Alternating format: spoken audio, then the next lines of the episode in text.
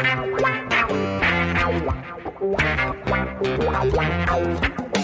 dois na barreira, correu, o rei atirou. Gol! O cara marcação, sambou pra lá, sambou pra cá, botou na frente a. Olha o Santos chegando a chance de mais um gol. Gol! Neymar pode bater de primeira.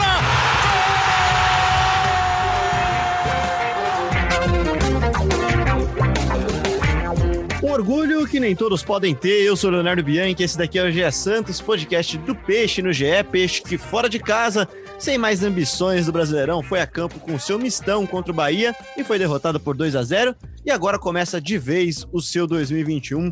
Começa muito em breve, é verdade, a era Ariel Holan e isso porque o técnico argentino está chegando ao Brasil, vai começar em breve a comandar o Santos também. Só que isso aqui é assunto para a semana que vem. Isso porque hoje é dia de gala no GE Santos, todo mundo de terno e gravata aqui, porque é dia de premiação, dia dos melhores e por que não dos piores do ano do peixe para fazer essa votação com 0% de estatística e 100% de opinião e palpite aqui. E para isso eu tô aqui com meu time, Arthur Capuani, Bruno Gilfrido e Gabriel dos Santos.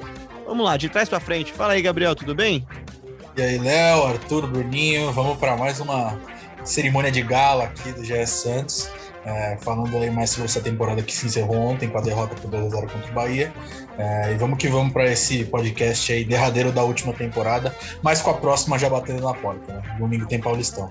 É isso, e o pessoal não tá vendo, né, Gilfrida? Mas o Gabriel tá parecendo o Dilcinho aqui com o terno que ele tá vestindo agora, tá cabelo na régua, tá estiloso, né, Gilfrida? Tudo bem? Cara, ele sempre parece o Dilcinho, né? Que agora ele tá parecendo o Dilcinho bem vestido. Essa é a diferença, mas ele sempre parece o Dilcinho. Tudo bem, Léo? É, o Santos se despediu ontem do Campeonato Brasileiro, como você bem disse, e agora a gente vai fazer essa seleção aí com alguns jogadores do Santos, é, essa tarde de gala aqui no GS Santos. É isso, e para completar a nossa roda, eu tô aqui com o Arthur Capone. Fala aí, Arthur, tudo bem? Tudo bem, Leozinho. Eu já vou no estilo mais básico mesmo, mais simples, né? Não, não é esse estilo é, surfista de gala do Gilfrida, nem a estica do, do Gabriel, né? Então, tudo certo. Tá com o esporte fino, né, cara? Só o blazer em cima da camisa. É isso, é isso. Básico e elegante. Então tá bom, então. Então tá bom. Então, pra gente começar a nossa premiação, só falando aqui, ó, a gente separou alguns itens aqui para premiar: melhor jogador, melhor reforço, melhor negócio, melhor atuação, gol mais bonito, o oposto disso daí, né? O pior jogador, reforço, negócio, atuação, e a revelação do ano e a promessa para a temporada que começa já neste domingo, quando o Santos entra em campo contra o Santo André, já pelo Paulistão. Vamos deixar o melhor jogador para encerrar, gente, mas vamos começar aqui falando quem foi o melhor reforço, porque isso aqui é muito simples, né, Jufrida? Tiveram tão poucos reforços nessa sua volta. Reforço mesmo foi o Jufrida chegar para a cobertura do GE Santos nessa temporada, né? Não, que isso, longe disso. Até porque eu fui, eu voltei para cobertura, né? Eu sou aquele tipo um Ricardo Oliveira, assim, que vai embora, depois volta e tal. É, não sou um novo reforço, algo que é uma grande novidade, né? Então, é, falando do, do, que realmente interessa, Léo, eu até é, tinha escrito inicialmente que melhor reforço não tem, porque é, o Santos, na verdade, não se reforçou muito em 2020, né? Já começou o ano praticamente punido pela FIFA, sem poder contratar, é, mas tem o Lucas Braga, que acho que surpreendeu a muita gente, né? É, eu, pelo menos, não esperava tanto dele, até pelo que ele apresentava nos, nas primeiras oportunidades que ele teve. Eu acho que ele não foi bem nos primeiros jogos, ele demorou a engrenar, mas o Lucas Braga, que terminou a temporada, é um jogador que se firmou como titular do Santos e para mim é o grande reforço do Santos para foi o grande reforço do Santos em 2020. Pois é, tem um cara que chegou também que faz tanto tempo, né, Gilfrida, mas o Madison também chegou para a temporada 2020, né? Ele chega no final de 2019 e é um dos caras que se destaca, mas o meu voto antes de passar a bola aqui para o Arthur, o meu voto será Luan Pérez. Ele já estava no time, mas como ele foi contratado em definitivo nessa temporada, eu acho que, cara, nenhum reforço vai chegar aos pés do que do que é o Luan Pérez hoje. É, é, é, o principal jogador do sistema defensivo do Santos hoje, depois da saída do Lucas Veríssimo, e acho que merece destaque. Então, gosto da opção Lucas Braga, que também estava lá, né, emprestado pelo Santos, chega depois, volta, volta ao Santos. Meu voto é Luan Pérez. E você, Arthur? Olha, eu, eu vou ficar com o Madison. É, acho que o Lucas Braga, ele ele foi talvez é, a grande surpresa. Eu vou deixar ele para outra categoria. É, eu acho que o Madison, eu gosto muito do futebol dele, defendo a titularidade dele. O Pará fez ótimos jogos na Libertadores, mas eu ainda acho que o Madison deveria ser titular. Ele foi usado com o Cuca também em outras posições, como é, atacante pela direita, às vezes substituindo o Marinho, ou quando o Marinho é, às vezes foi deslocado mais para a parte central ali da como centroavante. Então eu gosto do Matos, acho que ele dá boas opções para o time. É, eu vou nessa. E tem, teve também de reforço, não foram muitos mesmo, vocês falaram aí. É, o Luan Pérez eu considerar que já estava. É, você tem o Bruno Marques, que é o centroavante grandalhão, que entrou, foi uma boa surpresa, fez gols. Teve o Laércio também, que foi, acho que, a única contratação que o Santos conseguiu ali no meio da né? temporada. Né? É, exatamente, porque ali no, no, meio das punições da FIFA tal, ele, o, o Cuca conseguiu inscrever ele, é, mas eu vou ficar com o Madison. Pois é, e, e, tanto o Madison, que eu não lembrava muito do Madison na temporada, porque eu, eu vi muita gente comentando no Madison aqui no Twitter. Faz tanto tempo que ele foi contratado, né, Gabriel? E esse negócio do transfer ban, tem muita gente maldosa que diria que o maior reforço do Santos foi ter o transfer ban, né? É, já teve muita essa história aí, principalmente depois de, de vários nomes ventilados, né? Zé Wellison, Elias, enfim. É, a torcida brincou muito com isso. É, mas meu voto seria também do Lucas Braga. Ele é um cara que foi contratado, acho que em 2018, não tinha tendo, mas começou a ter oportunidades no clube nesse ano. Não começou tão bem, mas a evolução dele ao longo da temporada o credencia como o melhor reforço caseiro, digamos assim, de um time que não pode contratar. Né? O Madison é, e o Raniel também, que foi outro reforço contratado para essa temporada, foram contratados no fim de 2019, mas foi para essa temporada. É, mas não considero que nenhum deles tenha sido melhor do que o Lucas Braga é, e nem o Laércio.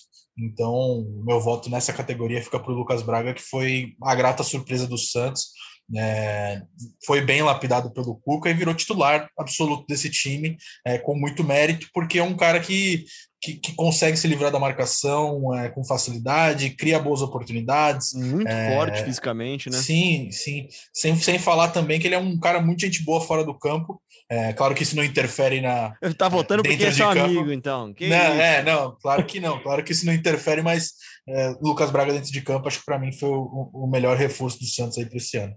E é uma solução interessante, né, Gilfrida? É bom a gente lembrar disso daí, que o Santos segue com dificuldades financeiras. E aí, tá aí, ó, um reforço que já era da casa, né? Um cara que voltou de um empréstimo, que, que foi até um pouco ridicularizado no começo da temporada, que largado meio de lado, que não era jogador para o Santos, e mostrou que tem seu potencial, tem seu talento e tem, tem sim espaço no grupo, né? Tem, com certeza, mas eu acho que o Santos precisa mesmo lapidar seus jogadores, porque a crise financeira é tão grande que a qualquer momento sempre pode aparecer uma nova punição, uma nova dívida. É, então, o, trabalho do Santos tem que ser por mais Lucas Bragas, eu acho. Você precisa lapidar mais jogador, buscar jogador que está emprestado, é, buscar jogador na base que já esteja um pouco mais maduro, no Santos B. Claro que é, é importante que o Santos resolva seus problemas financeiros para poder voltar a contratar. Mas enquanto isso não acontece, eu acho que esse tem que ser o caminho mesmo. É, em vez de buscar só jogador da base, busca um jogador que está emprestado, que está indo bem, é, pega um jogador do, do Santos B, que já é, pode ter uns 21, 22 anos. É, acho que esse pode ser um caminho interessante para o Santos aí driblar tantos problemas em 2021. Então tá aí, então, melhor, melhor reforço do Santos, melhor contratação, entre aspas, do Santos, o Lucas Braga. E do outro lado do balcão, então, Gabriel, quem que foi o pior reforço do Santos? São tão poucos que é, é duro falar de um pior, né, cara? Eu vou começar dando meu voto no Raniel, mas mais por azar do que por qualquer outra coisa, tá, cara? Eu acho que o Raniel, ele, ele teve momentos difíceis e acho que poderia ter sido uma temporada melhor para o Raniel, mas assim, o que a gente tem de análise, ele foi o pior reforço, né? Cara, eu, eu, concordo que o Reniel não rendeu esperado muito por conta de problemas é, fora do campo, né, como lesões mas acho que não dá para tirar do, do, do, pior reforço o Robinho, né? É, não jogou pelo clube, mas causou dias de, muito, de muita turbulência nos bastidores do, do Santos, né? A contratação, foi, a contratação que foi feita é, pela antiga diretoria, né? Do presidente Orlando Rolo, assinou um contrato aí até esse fim desse mês, está acabando agora o contrato. É, não jogou pelo clube, não treinou duas ou duas ou poucas vezes pelo clube e causou um grande, uma grande turbulência aí, principalmente para a imagem do clube. Então acredito que o pior reforço seja o Robinho. Dentro de campo eu concordo que seja o Raniel, mas pela, por todas as circunstâncias o meu voto vai no Robinho.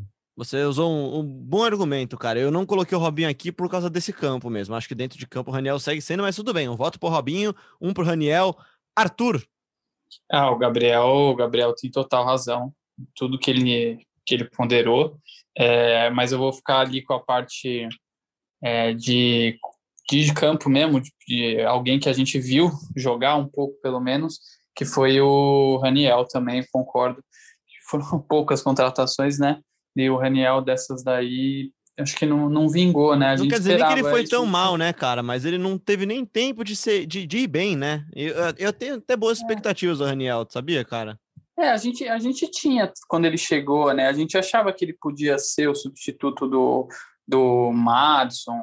Aí ele foi usado muito. Madison, não, perdão, do, do Sacha. Sacha. É, que tô ainda com o Madison na cabeça. Aí ele ele foi usado não como centroavante, às vezes, muitas vezes aberto, é, e aí a gente não, não ele fez te, teve alguns bons jogos, mas mas acabou não não se tornando uma solução, né? O Santos acabou resolvendo com outras peças os problemas que tinha é, e, e, ele ficou ficou de lado. E a gente até esquece de vez em quando do Raniel, né, Jofida? Até outro dia eu perguntei aqui no podcast para vocês como é que tava ele, como é que tava a recuperação. Realmente foi um reforço que não reforçou muito, né? É, eu vou ficar com o Raniel também. É, eu acho que o, a, a, a, contratação do Robinho foi muito ruim é, durante uma semana, né? Porque estourou, é, estouraram detalhes do, do processo que, co, que corre na Itália, ele foi condenado novamente, é, suspenderam o contrato. Mas o Robinho, para o clube, acho que o pacote, ele custou nada praticamente, né? Custou muito pouco, o contrato foi suspenso é, a dívida conseguiram renegociar que tinha com ele, a dívida hoje é de 2 milhões de reais. Então, é, para a imagem do clube, o Robinho para mim foi pior. Mas eu acho que, é, no geral, assim, o, o que é, financeiramente falando, porque o Raniel está ganhando salário e com certeza é um salário maior do que o Robinho ganhava, é, ganharia, né? Nem chegou a ganhar. Então eu voto no Raniel também, mas como vocês falaram, acompanho vocês, muito mais por azar dele do que por culpa dele. Não foi aquele reforço que teve 200 oportunidades e decepcionou. É, o Raniel não, não esteve no muita... Mob Dick, né? Como reforço eleito ano passado, é... pior então... reforço. Né? exatamente, exatamente. Então, é, para mim, o, o Raniel foi o pior reforço dessa temporada, mas lembrando, muito por azar, muito mais por azar do que por culpa dele. E a gente fala de Robinho aqui, gente, e uma categoria aqui eu acho que a gente vai ser unânime agora, que é o pior negócio do Santos. E negócio pode ser dentro e fora de campo, é o conjunto da obra, o quanto custou na imagem, na, nas finanças, enfim. E eu acho que nenhuma decisão do Santos no ano pode ter sido pior do que trazer o Robinho. Tudo que representou trazer o Robinho, tudo que foi mostrado depois, sim, o Santos saiu menor dessa negociação do que entrou, men menor desse negócio do que entrou. E o Santos é muito grande para ter cometido o tamanho desse erro, né, Gilfrida? Acho que se não é o pior reforço, porque o reforço tem que entrar em campo e o Robinho nem isso fez, é sem dúvida, para mim, pelo menos, é o meu voto já, o pior negócio do 2020 barra comecinho de 2021 do Santos. E para você? Olha, eu concordo que o negócio do Robinho foi muito ruim, mas eu não consigo é, considerar o pior negócio, porque é, eu, eu diria que o Robinho, se tivesse essa categoria, é, diria que o Robinho foi a pior ideia do Santos na atual temporada. Mas pior negócio, é, eu não consigo considerar justamente pelo que eu falei, porque o negócio em si não foi ruim para o Santos, porque o Santos não pagou salário para ele e renegociou a dívida. O negócio acabou virando isso é, para a imagem foi péssimo e o Santos não deveria ter contratado.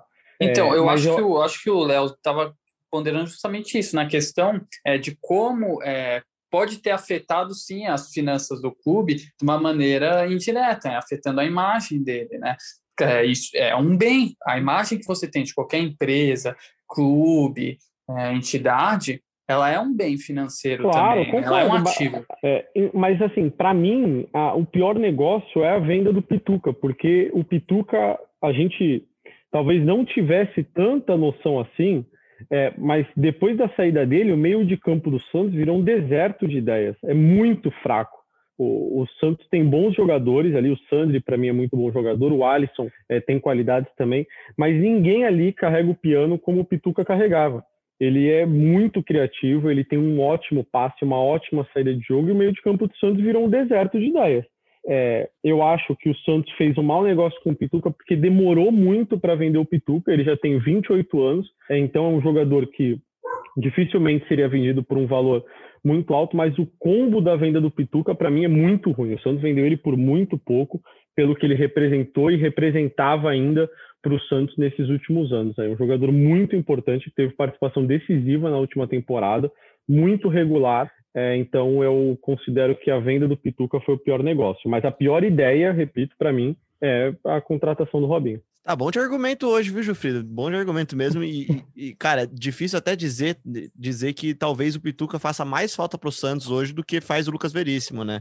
E é um pouco estranho. A gente sempre viu o Lucas Veríssimo como o grande craque desse time, o grande jogador para ir para Europa. Mas incrível como a falta do Pituca tem feito falta mesmo, né? É incrível mesmo. Gabriel, teu voto então de pior negócio da temporada? Eu concordo com, com os pontos que você apresentou também, mas eu concordo com, com o que o Gilfrida falou de, do negócio do Robinho não ter pesado tanto é, financeiramente para o Santos, já que o, o Santos não paga salário para o Robinho, ficou acordado um, um salário mínimo, enfim. É, e, e, eu concordo também que seja a venda do Pituca o pior negócio. Ele foi vendido aí por, por menos de 10 milhões de reais, menos de 9 milhões de reais. Foi, na cotação atual ficou um pouco mais de 8 milhões. Então, acredito que ele, mesmo tendo uma idade um pouco mais avançada do que, a, do que as normais é, de saída para o futebol do exterior, acho que é, ele valeria um pouco mais, mas, claro, com a situação financeira é, grave que o Santos é, ultrapassa recentemente, não restou não restou dúvida aí na, na, na, hora da liberação do Pituca, é que também queria sair do Santos, né? Então, mas pelos valores que foram acordados, eu, se for para falar uma, eu acredito que a venda do Pituca tenha sido o pior negócio, porque justamente pelo motivo esportivo, né? É, o Sandro é um cara que está mostrando muito, muito talento, mas ele ainda não está totalmente preparado para não tem totalmente a qualidade do Diego Pituca. Pituca até já falou que ele é muito, o Sandro é muito melhor do que ele, enfim, mas ainda não está. Ele pode vir a ser, mas ainda não é. Então acredito que por conta disso e pelos valores envolvidos, acredito que a venda do Pituca tenha sido o pior negócio também. É, dava para ter conseguido uns 5 milhões de dólares aí, né? Pô, nem 2 milhões de dólares é muito pouco. É que a cotação ainda está alta atualmente. Mas é, com 2 milhões de dólares para o Kashima Antlers deve ter sido um dinheiro de pinga. Assim, negócio chegaram... do ano, negócio do ano. Ah, exatamente. Não deu, né? não, deu, não deu 10 milhões de reais, né? É, ali, não, acho... 8 e pouco. 8 e pouco. É, e eu concordo que foi um péssimo negócio. Esse valor é por 50% dos direitos né, que o Santos sim. tinha. Sim, sim. Mesmo assim é muito baixo, mesmo assim é baixo. É, agora eu vou ficar com o pior negócio, eu vou ficar com o Robinho mesmo, porque eu, eu defendo que a imagem do clube ela é, ela é muito importante. Aí eu vou com eu vou com o Leozinho, é, mas concordo que o Pituca não, não poderia ter saído por esse valor. É, Para o alento do Santista, o, quem está voltando aí aos gramados é o. Não, não as partidas, mas voltou a treinar no gramado, é o Sanches, né? Que pode ser uma ajuda nesse meio de campo aí. É ele que, que fez falta para o Santos ali durante a temporada. O Santos podia ter, se ele não tivesse machucado, podia é, ter usado muito na Libertadores também. E ele está voltando de uma lesão séria, está voltando a treinar. Pois é, então temos um empate técnico agora aqui, então vai ficar meio a meio isso daí, então. Metade Robinho, metade venda do Pituca, então. Então, do lado bom do balcão, então, Jufrida, para você, qual foi o melhor negócio, então, da temporada do Santos, então? Uma temporada em que o Santos não teve tantas negociações, não teve tantas novidades do lado de fora do campo também, né? Eu, dando meu voto aqui, acho que a venda do Veríssimo foi uma boa venda, cara. Uma venda que estava sendo ensaiada há tanto tempo, cara, e uma hora o Santos ia perder o Veríssimo. Que bom que saiu de bom grado, apesar de tudo tudo que aconteceu anteriormente, todos os atritos, saiu, tá jogando, já é a terceira partida que eu vejo do Benfica nessa semana, nos últimos 15 dias aí, que ele tá jogando de titular, então acho que foi bom para ele e, no fundo, acho que foi bom para o Santos também. Cara, eu acho que talvez você seja a única pessoa do mundo que vai colocar a venda do Lucas Veríssimo para o Benfica como o melhor negócio do Santos na temporada. É porque eu acho que é inevitável. Mas Era inevitável. Devemos... Não, tudo bem. Eu concordo com você, mas nem por isso eu acho que foi um bom negócio. Eu, eu até defendi que o Santos precisava vender, né? Porque, pô, jogador com 25 anos era a proposta que tinha no momento, é, mas não acho que foi o melhor negócio. É, eu acho que o melhor negócio do Santos na temporada foi a compra do Luan Pérez, até por causa da venda do Veríssimo, né? Acho que o Santos precisava de qualquer jeito manter o Luan Pérez, conseguir um desconto no valor que estava previsto em contrato, é, reverteu ali um jogo duro do Bridge da Bélgica para comprar o Luan Pérez. Então, acho que ele vem demonstrando também, assim como o Pituca é, vem se fazendo sentir saudade no Santos, é, tem, tem deixado saudade, o Luan Pérez tem mostrado é, porque que é tão importante para o Santos. Ele tem jogado muito bem contra o Corinthians, ele fez uma partida espetacular. É, então, para mim, o melhor negócio foi a compra do Luan Pérez. Pô, acho que você tem um bom argumento também. Tá bom de argumento mesmo, Gilfrida. E você, Gabriel? Qual que você acha que foi o melhor negócio do Santos? Para não repetir é, para não repetir uh, o, o, voto do Gilfrida, que eu também acho que é muito válido, porque o Luan Pérez hoje é um, um grande pilar da defesa, já falei várias vezes aqui, mas uh, eu vou colocar a venda do Sacha como o melhor negócio do, do Santos no ano. É, o Sacha que tentou rescindir o contrato é, na justiça, né? Até tinha conseguido, depois voltou um pouco atrás, aí entrou em acordo com o Santos, e o Santos ainda conseguiu desembolsar 10 milhões com a venda dele é, para o Atlético Mineiro. Claro, vendeu para um rival direto, mas enfim, é, acho que 10 milhões pelo Sacha, que é um cara que tinha 28 anos na época que ele foi vendido, eu acho que, que, é, que é uma venda muito boa. É, principalmente depois das circunstâncias, não teria clima nenhum dele continuar no clube. É, acho que 10 milhões pelo Sacha foi um, foi um dinheiro muito bem pago aí é, pelo Atlético Mineiro. Então, acredito que essa tenha sido a melhor, melhor negócio do Santos na temporada. Arthur, quer completar aí? Então, temos três, temos três votos diferentes até agora. Eu vou ficar com o Gilfrida, vou ficar com o Lua Pérez, até pela venda do Lucas Veríssimo, porque se você vende o Lucas Veríssimo e, e não consegue renovar com o Luan Pérez, a zaga fica completamente desabastecida ali, perde a zaga titular inteira. Então era muito importante, inclusive por causa disso, para você ter manter pelo menos uma base ali do time, não, não começar a sair desmontando ele, né? Tô com vocês, cara. Vocês me convenceram aí. Eu vou manter meu voto porque eu sou homem de palavra aqui. Eu tinha dado já o Lucas Veríssimo, mas eu, uhum. eu, acho que uma coisa tá ligada na outra. Eu acho que manter o Luan Pérez também foi fundamental. Eu acho que era certo que um deles uma hora ia sair. A gente esperava até que o Luan Pérez fosse sair antes, até, né, Geofrida? Por causa é. de todo jogo duro, todo jogo duro que acontecia, ah, toda negociação. Também, assim, o Santos não tinha dinheiro e em momento algum é, se levantou a possibilidade do Santos ir para a final da Libertadores e usar o dinheiro para comprar o Luan Pérez. O curioso é que foi exatamente esse dinheiro que o Santos usou para comprar o Luan Pérez. Só que naquele momento que o Santos ia perder né, o Luan Pérez, ali no fim de, de dezembro, ali, um pouco antes do fim de dezembro até, é, não tinha dinheiro. E não se falava, ah, pô, quando o Santos for para a final da Libertadores e tal, porque ninguém acreditava que o Santos ia para a final, né? E a ida do Santos para a final possibilitou a compra do Luan Pérez. O Santos usou esse dinheiro da classificação é, para comprar o zagueiro é, e não e desistiu da ideia de renovar o empréstimo. Pois é, acho que fica fica meio então meio termo, vai, para não falar que eu falei um absurdo aqui, veio casado esse negócio, vai então. Luan Pérez então o melhor negócio do Santos na temporada. Vamos lá então para campo então, né? Vamos voltar para o campo então agora. Arthur, qual foi a melhor atuação do Santos na temporada? Então, essa deve ser fácil, vai, não é tão difícil. Eu tenho uma para mim muito clara, pelo menos. 4 a 1 no Grêmio. Já é diferente da minha já. É, é diferente da minha também. Para mim foi 4 x 1 no Grêmio, porque, cara, desde o primeiro minuto, é, ali na Vila, na Vila Belmiro, o jogo da volta das quartas de final da Libertadores, o Santos, desde o primeiro minuto, mordendo. É, eu achei impressionante como o time é, conseguiu assim, exercer um domínio mesmo é, e deixar o Grêmio até muito assustado. É, logo no início da partida, o gol em poucos segundos do Caio Jorge, que abriu e foi uma partida que o Santos dominou do início ao fim. Não deu, o Grêmio achou um gol, mas o Santos realmente é, atropelou, que aquele dia atropelou. Foi, foi a vez que eu fiquei, acho que talvez mais surpreso é, com uma atuação, porque você espera um jogo muito difícil, muito truncado, disputado, quarta final de Libertadores, é, time gaúcho, treinado por um técnico que, ganhou a Libertadores pelo Grêmio, que é o Renato Gaúcho, e foi e aconteceu aquilo que a gente viu. Pois é, eu acho que é, é, seria o meu segundo melhor jogo do ano, tá? Melhor atuação, acho. Mas olha lá, Gabriel, dá o seu aí para ver se eu concordo e se a gente vai todo junto agora, os outros três aqui.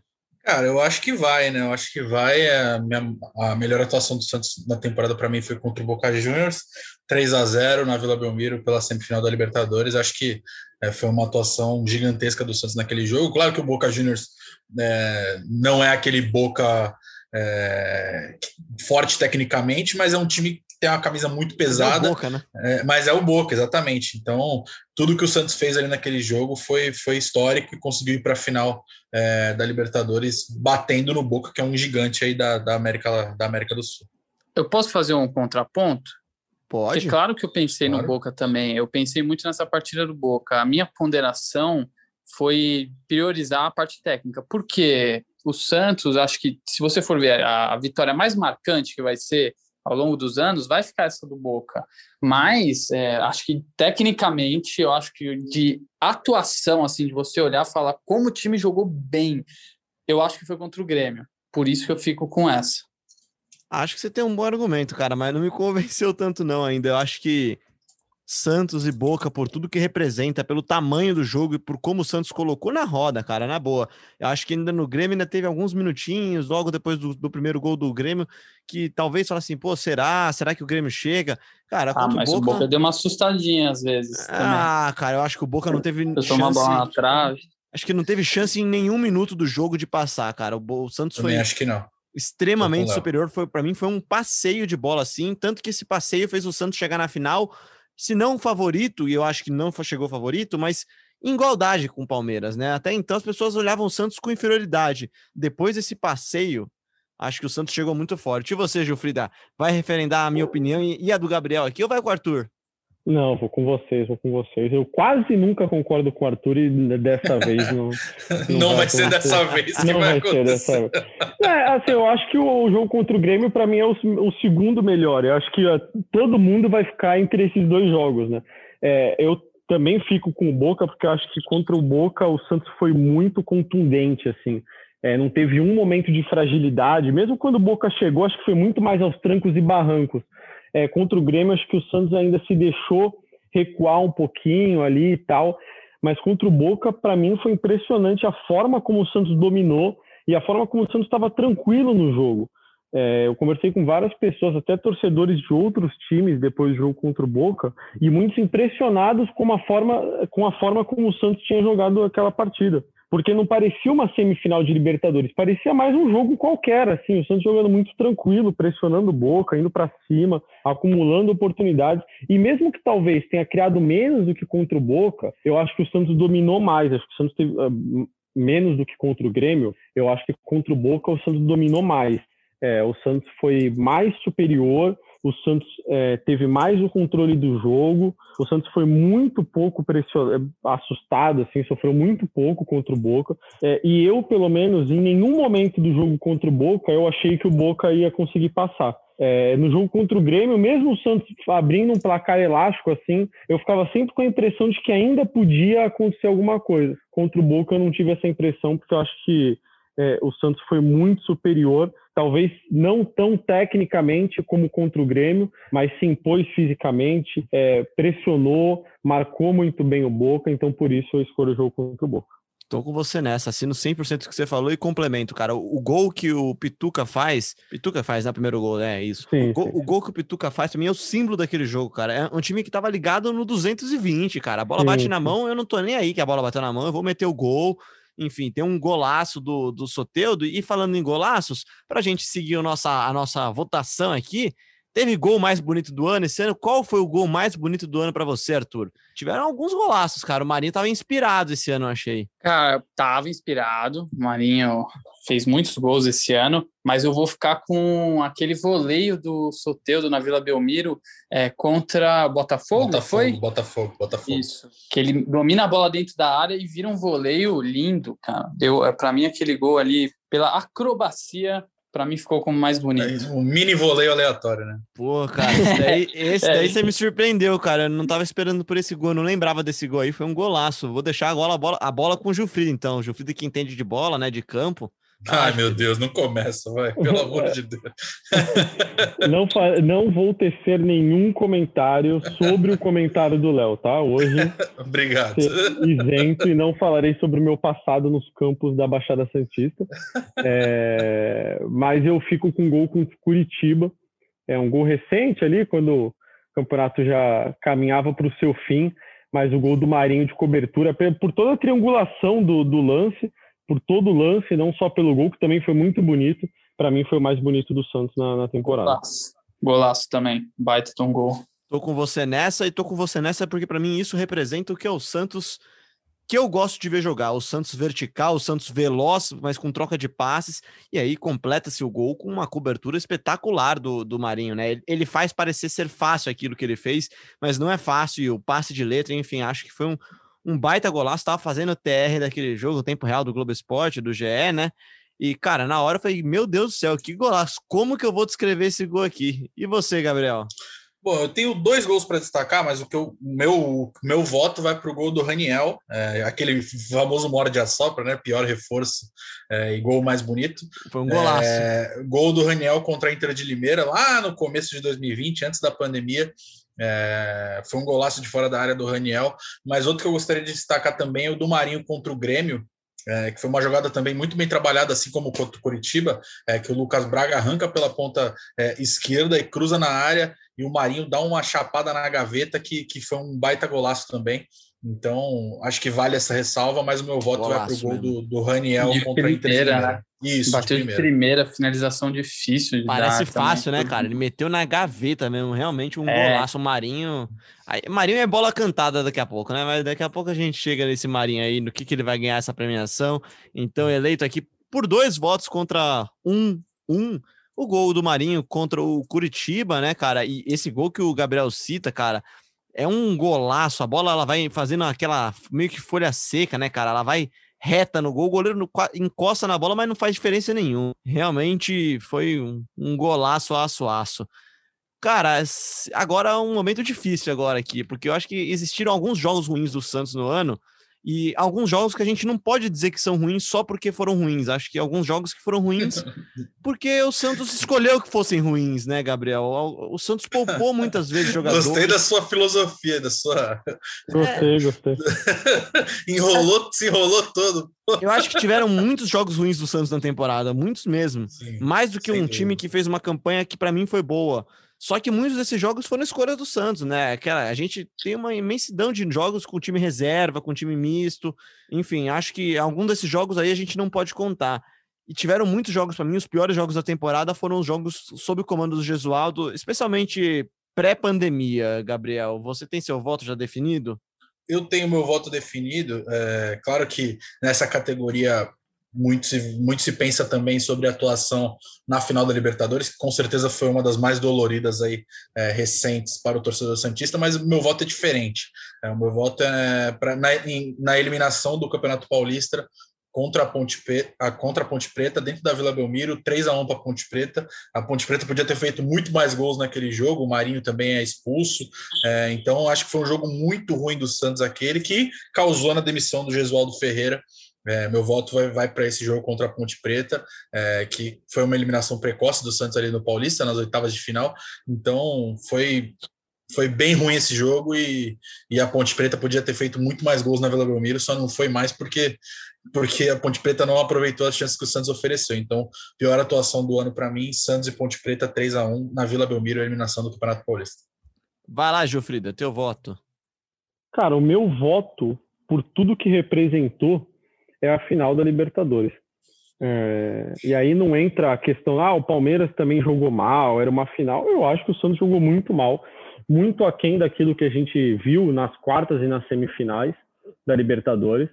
É, então, para mim, não, acho que o Santos não podia ter jogado como jogou aquela final. É, independentemente de qualquer coisa, o Santos foi muito mal. O Santos mudou a maneira de jogar. É, então, o meu voto é a final da Libertadores. Arthur? Eu geralmente eu concordo com o Gilfrida. Ele não concorda comigo, mas eu concordo com ele, entendeu? É, eu acho que o Santos teve algumas derrotas marcantes. Teve a da Ponte Preta, o Gabriel falou, teve para o Ceará, é uma partida muito ruim na Copa do Brasil de eliminação. Teve contra o Flamengo a goleada, mas eu vou passar um pano porque eram os meninos, era o, é o, Clássico o campeão. contra o Corinthians no primeiro turno, no primeiro turno ainda? É. Não, no Paulista. No Paulista, no Paulista, no Paulista. Foi 2 a 0 foi um jogo muito ruim do Santos também. É, tiveram alguns jogos que você tomava um susto, falava, nosso time jogou muito abaixo, ser eliminado para o Ceará na Copa do Brasil, você fala assim, caramba, o que está acontecendo, né?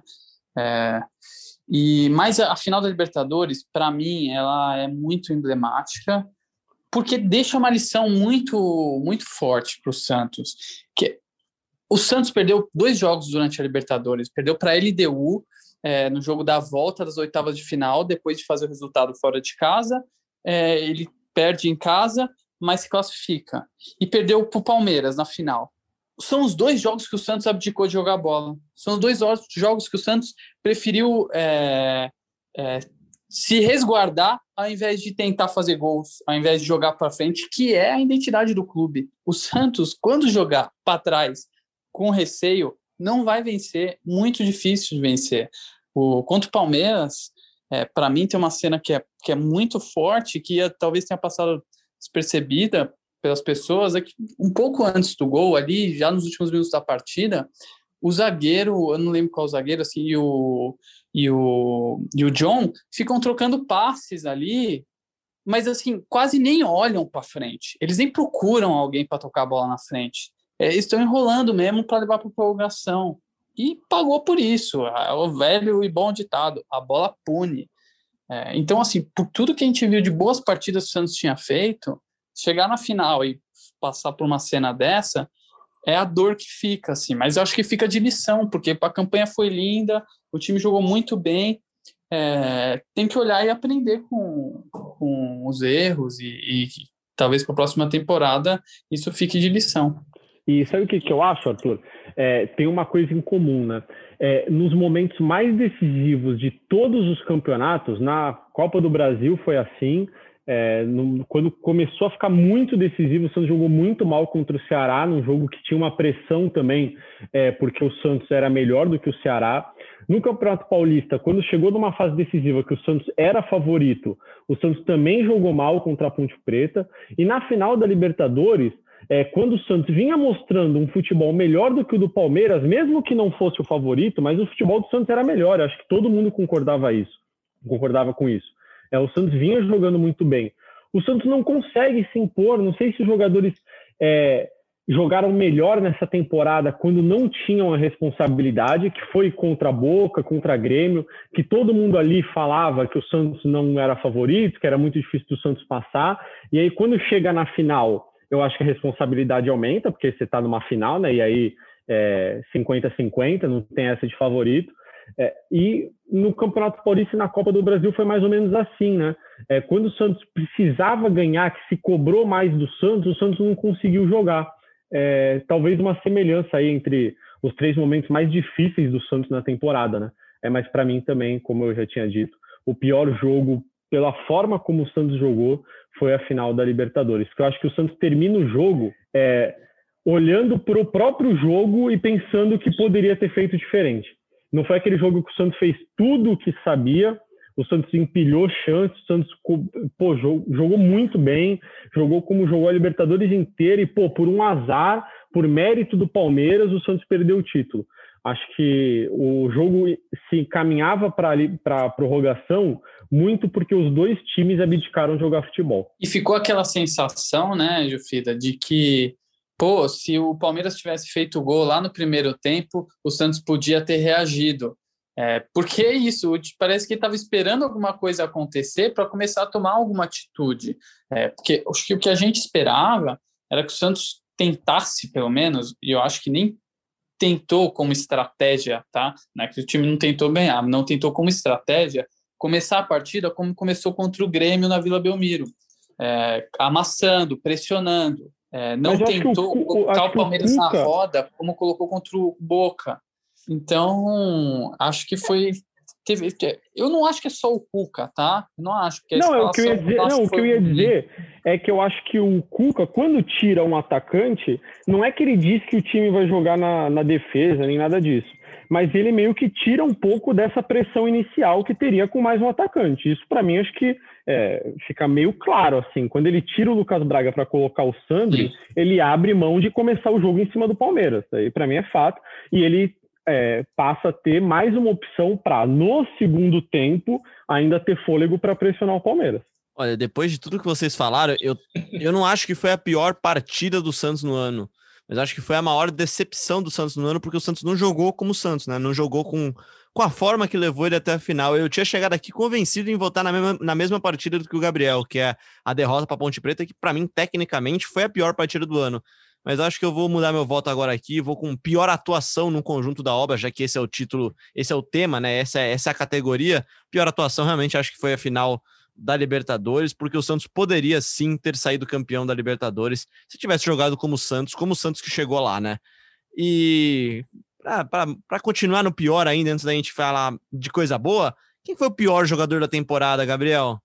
Ah, cara, para mim foi o Luiz Felipe, é, que vem ganhando espaço aí é, depois da saída do Lucas Veríssimo e, lesão do Laércio, né?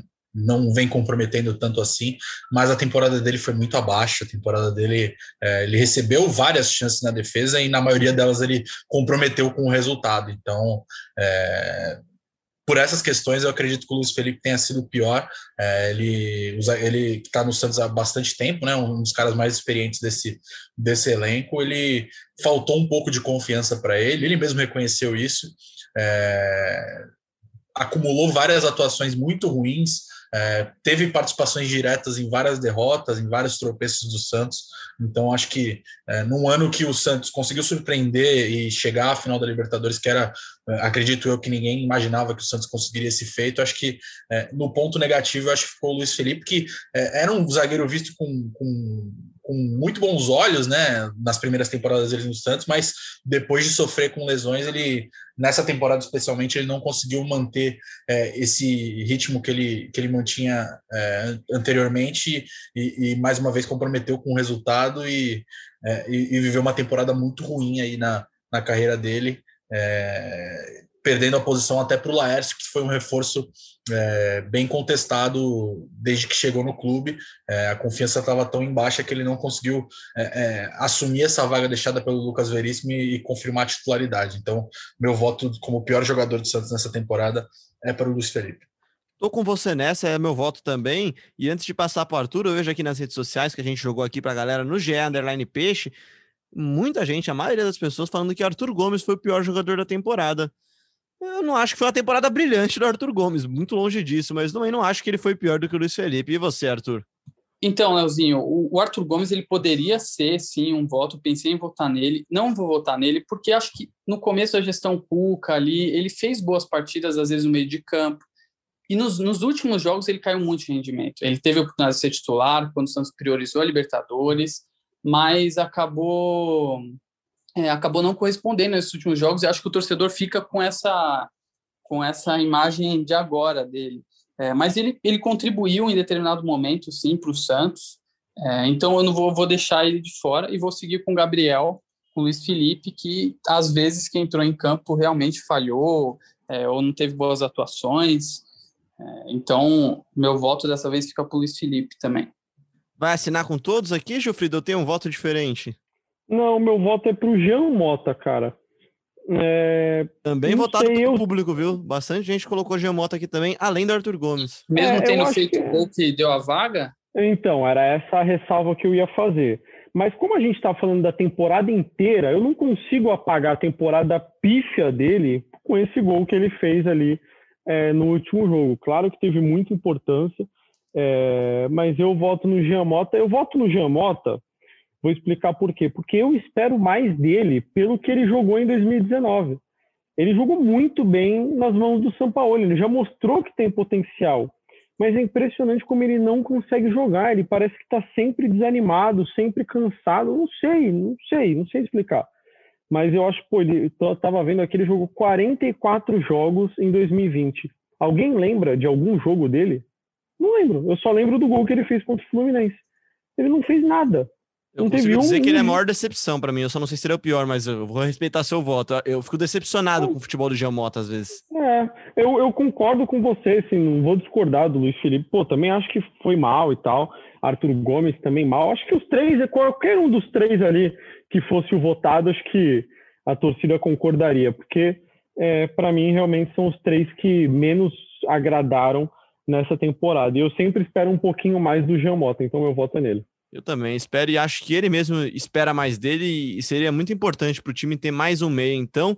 Mas de toda forma, Luiz Felipe, então, eleito o pior jogador do ano. E aí, lembrando, como diz Faustão na premiação de melhores do ano dele também, é, nada no pessoal, é tudo no profissional, tá, gente? Nada contra o Luiz Felipe, e não quer dizer que ele não sirva para o Santos, não quer dizer que ele não possa se reinventar. É uma avaliação estritamente dessa temporada e com zero estatística, 100% de opinião de quem acompanhou mesmo a temporada. No caso do Gabriel, do Jufrida, muito de pertinho, mesmo que de longe, e minha e do Arthur também acompanhando todos os jogos à distância também. Então agora a premiação quase final, então, quem que é o melhor jogador aqui? Esse daqui eu duvido que vai ter alguma mudança, cara. Ah, essa vai... não precisa, né? Nem precisa falar é. essa daí, pô. Essa vai ser a capa do episódio. A foto dessa é, pessoa é, melhor, é o melhor da temporada, cara. Não tem como discutir vamos Marinho. Vamos poupar né? o tempo aí, vamos poupar o tempo, tem muita matéria para fazer. é, isso daí é unânime, tem... essa não tem como. Marinho, né, cara? E, e, é óbvio que, que temporada. Né? Não, tô brincando, tô brincando. é o Marinho, é o Marinho. Tivemos alguns destaques na temporada. Acho que o Pituca fez uma temporada excepcional. O Pituca, o Pituca, o, o Veríssimo fez uma ótima temporada. Os dois goleiros, o, tanto o John quanto o João Paulo, acho que foram muito bem também. Só que acho que não tem nem que discutir. Marinho, unanimidade, o melhor jogador do Santos na temporada e um dos melhores jogadores do Brasil na temporada. Essa daqui, então, para quem gosta de base, então, agora. Arthur, quem foi a revelação da temporada? Lucas Braga, para mim, por mais que estivesse voltando do empréstimo lá da Inter de Limeira, para mim, sim, é daqueles jogadores que você não esperava, assim, você vê jogando, você fala, caramba, pô, jogador bom, da onde que ele veio, entendeu? Onde é, saiu esse é futebol, né? É, da onde saiu? E, e vocês falaram é, sobre ele, é, sobre na principal contratação, é, eu acho que ele foi um jogador que ele voltava muito para ajudar. No começo ele não estava conseguindo render tanto na frente, mas ele evoluiu muito nesse sentido. É, no final da temporada ele já era um jogador ofensivamente muito perigoso é, e sempre ajudando muito o time a voltar. É, acho até que muitas vezes é, o Soteudo ser deslocado para o meio, tudo bem que o Santos tem um problema ali no meio, desfalque, é também por conta das boas atuações dele. Então, para um jogador provocar isso, o Soteudo, que é um dos principais jogadores do time, sair da ponta esquerda para ir para o meio, é, é, porque ele está jogando bem realmente. E é isso, acho que ele foi muito, muito útil mesmo para o Santos. E é mais uma, assim, é um ativo que o Santos tem agora, que tem que valorizar, tem que continuar lapidando para as próximas temporadas, porque eu acho que vai ser um jogador importante para o clube é, daqui para frente. Eu só vou discordar de você porque muitas vezes eu esqueço disso, mas para mim essa foi a temporada de revelação do Caio Jorge. É que parece que ele tá tanto tempo no time que parece que ele já tá, sei lá, que ele é. já é veterano já, mas. É, mim, mas eu, eu, eu, não coloquei por causa disso, mas ele fez o primeiro gol dele como profissional nessa temporada, né? Então você tem um ponto. É, ele começou a temporada, e eu sempre lembro disso aqui, porque para mim isso daqui é, é, é, extremamente relevante. O Caio Jorge ele começa a temporada 2020 com 17 anos. Ele vira titular do Santos com 17 anos de idade. Ele começa a fazer gols em Libertadores com 17 anos de idade, cara. Ele, ele assim, em temporadas normais, ele seria campeão, uma, poderia ser campeão de uma Libertadores com 18 anos e alguns dias, 18, 18 anos e alguns meses. É, para mim é a grande revelação da temporada e assim, fica aqui como um carimbo de homenagem também à base do Santos, aos meninos da Vila que, que são realmente a base, a sustentação do clube. Gilfrida. Para mim é o Sandro. É, eu acho que Bom voto. é um, é um jogador que ocupa uma função muito, muito, muito importante no campo. Ele joga próximo da zaga, tem a missão de iniciar as jogadas. É, então eu voto no Sandri por tudo que ele já mostrou ser capaz de fazer é, e por tudo que eu acho que ele ainda vai mostrar. Os outros jogadores eu já esperava um pouco mais, né? O Caio Jorge e tal, por isso que eu não voto como revelação. É, mas o Sandri, para mim, foi, foi esse cara que surpreendeu, assim, que pô, chegou com uma tranquilidade ao time profissional que não, ele pode até não conseguir ainda substituir o Pituca à altura, mas não é, por exemplo, porque ele fica nervoso com a bola nos pés e tal. É, para mim, o Sandri foi a grande revelação desse ano. E se depender do Pituca, o Sandri vai jogar mais bola do que ele, né, Gabriel? Pelo menos foi o que ele disse recentemente, né? Pois é, pois é. O Pituca rasgou elogios para o Sandri, o Sandri devolveu esses elogios, né? É, mas acho que vai ser a primeira categoria aí, tirando a de melhor jogador, é claro, que vão ter quatro é, votos diferentes. É, para mim, a revelação foi o João Paulo, né? Assumiu o gol ali do time no momento complicadíssimo, depois das saídas do Everson e da lesão do, do Vladimir, e correspondeu muito bem. Claro, perdeu a titularidade no momento ali decisivo da temporada, mas para mim, o João Paulo foi, foi a grata surpresa ao lado do John, que também merece uma, uma, menção, uma menção honrosa. É, dois goleiros que, que ninguém imaginaria que receberiam chance nessa temporada, né? Eram terceira e quarta opções aí para o gol do Santos. É, jogaram, corresponderam, fizeram ótimas partidas e, e ganharam espaço hoje. João Paulo é, encerra essa temporada como titular. É, o John jogou a final da Libertadores, jogou outros jogos importantíssimos, é, mas o meu voto vai para o João Paulo como revelação desse ano. Também gostei muito do Sandri e concordo com o Gilfrida quando ele diz que é, a longo prazo acho que vai ser um, um jogadoraço.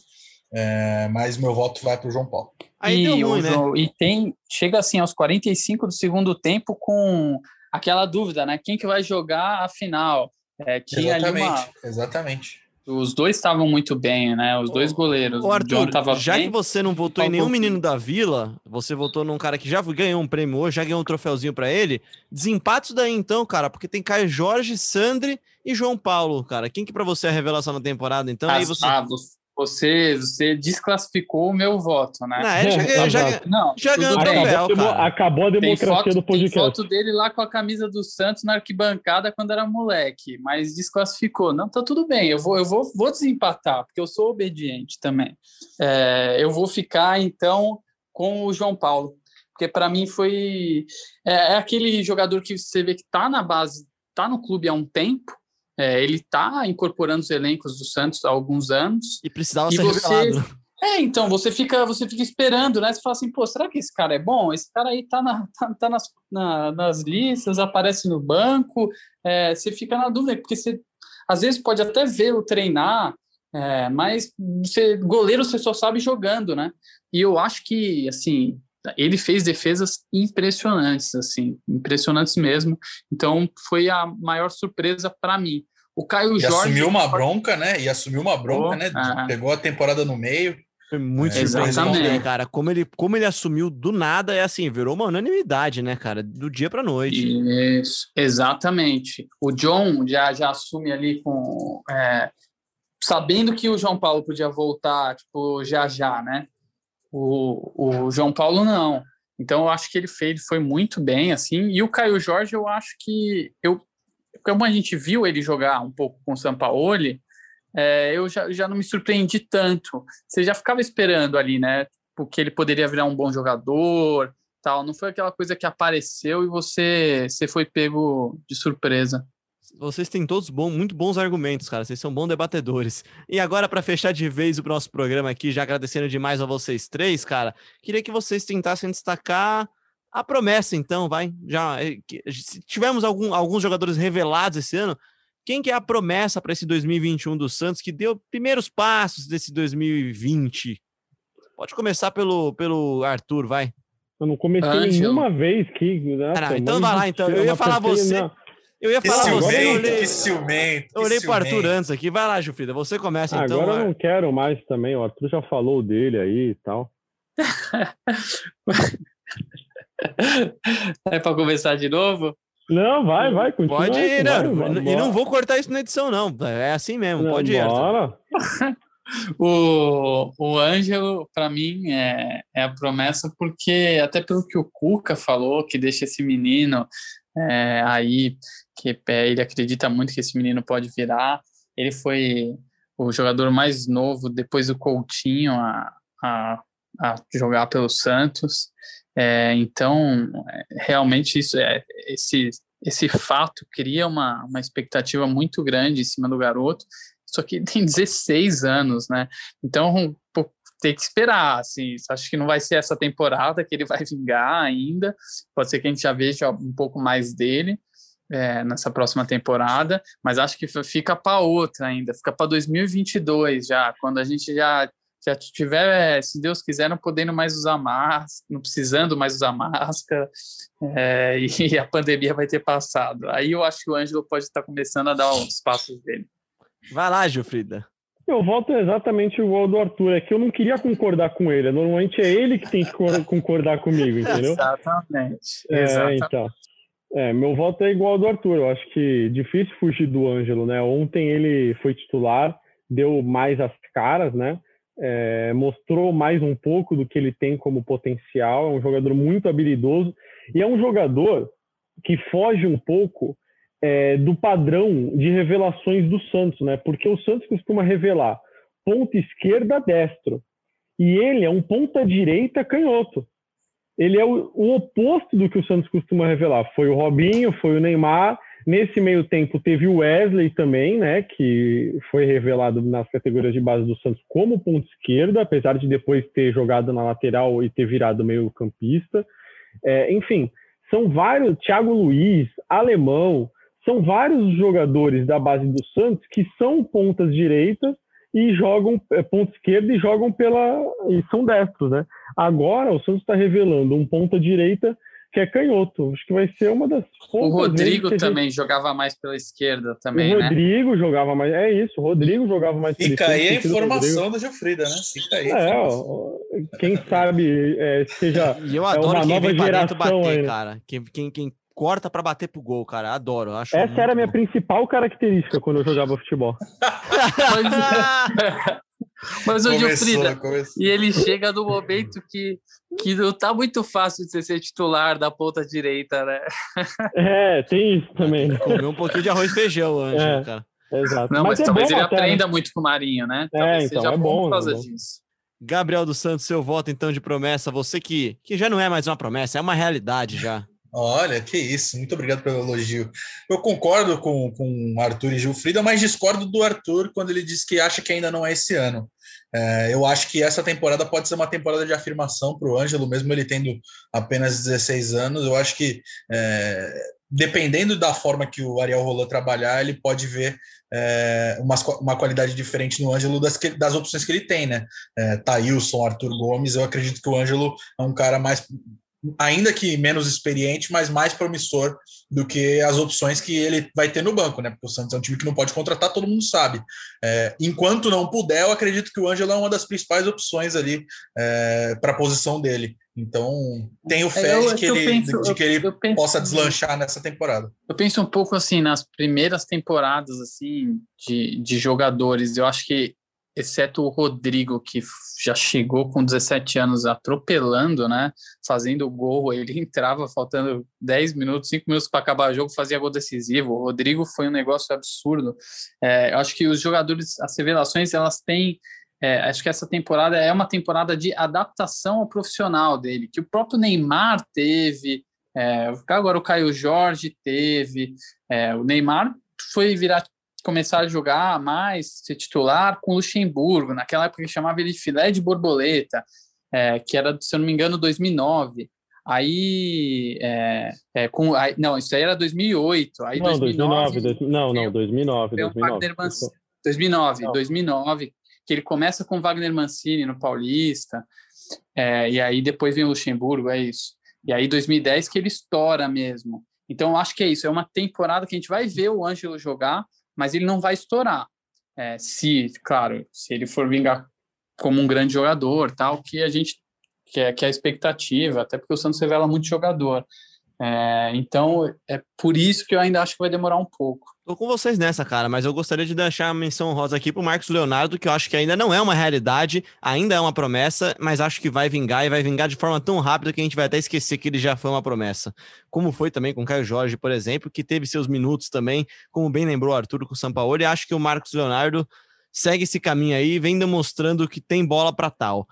Só para passar aqui a agenda, galera, o Santos entra em campo já nesse final de semana, já contra o Santo André às 19 horas, depois na quarta-feira, Santos e Ferroviária, não neste final de semana, no outro final de semana, São Paulo e Santos às 19 horas, e aí logo na sequência já começa a Libertadores, isso porque o Santos está na fase prévia, enfrenta o Deportivo Lara no dia 9 de março. Bruno Gilfrida, Gabriel dos Santos, Arthur, muito obrigado pela participação de vocês, não só nesse podcast, mas nessa temporada também. Acaba que esse daqui vira meio que um podcast de encerramento de temporada, então fica também o meu agradecimento a vocês e a todo mundo que ouviu a gente, os milhares de ouvintes do GE Santos que participam, que criticam, que elogiam. Enfim, é muito legal construir isso daqui com vocês. Grande abraço, Gilfrida. Valeu, Léo. Um prazer. Minha primeira temporada no retorno aí, a cobertura do Santos. Foi uma temporada muito, muito, muito movimentada que em 2001 seja tão movimentada quanto, né, mas com coisas boas e não com impeachment, crise, punição da FIFA, que seja uma temporada movimentada para o lado bom. Muito obrigado por todos os convites, por todas as participações, as brincadeiras. É sempre um prazer estar aqui com você. Grande abraço, Gabriel dos Santos, que já, já é nosso veterano aqui, já, né, cara? Ele recebeu o Bruno Gilfrida de volta aqui. É, pois é. Pois é, estava na faculdade ainda, o Bruno Gilfrida já brilhava aqui nos gramados da Vila Belmiro. Chamou de velho aí, agora. Aí quando eu cheguei. Acabou aí, comigo. aí quando eu cheguei, ele foi para o Rio de Janeiro e depois agora recebi ele de volta aqui é, na cobertura do Santos, mais, um, mais uma temporada encerrada, né? É, uma temporada muito movimentada, como o Bruninho falou.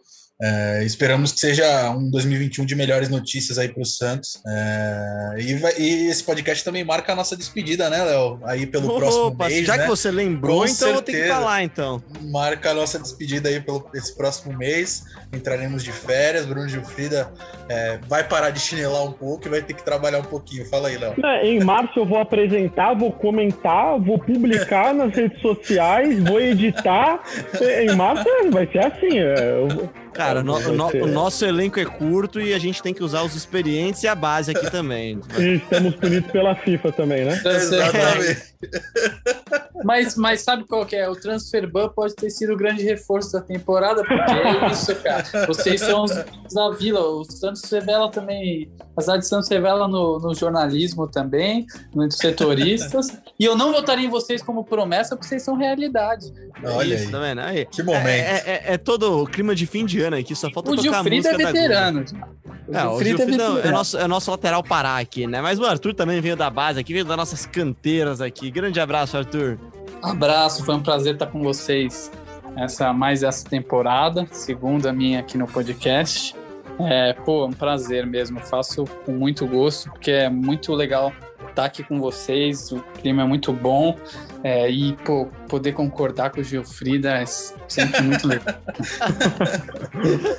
Muito obrigado, Arthur. Obrigado, Gabriel, Gilfrida. Muito obrigado a você que nos ouviu ao longo dessa longa temporada de 2020. Que venha mais uma temporada muito legal para o Santos e para o podcast GE Santos. Se inscreve, segue a gente lá no seu tocador favorito e ouça a gente sempre no barra podcast ou- no seu agregador favorito ou no Globoplay. É só ir lá na aba Explore do seu aplicativo do Globoplay e você ouve também de graça o podcast GE Santos. Eu sou Leonardo Bianchi, um grande abraço e até a próxima.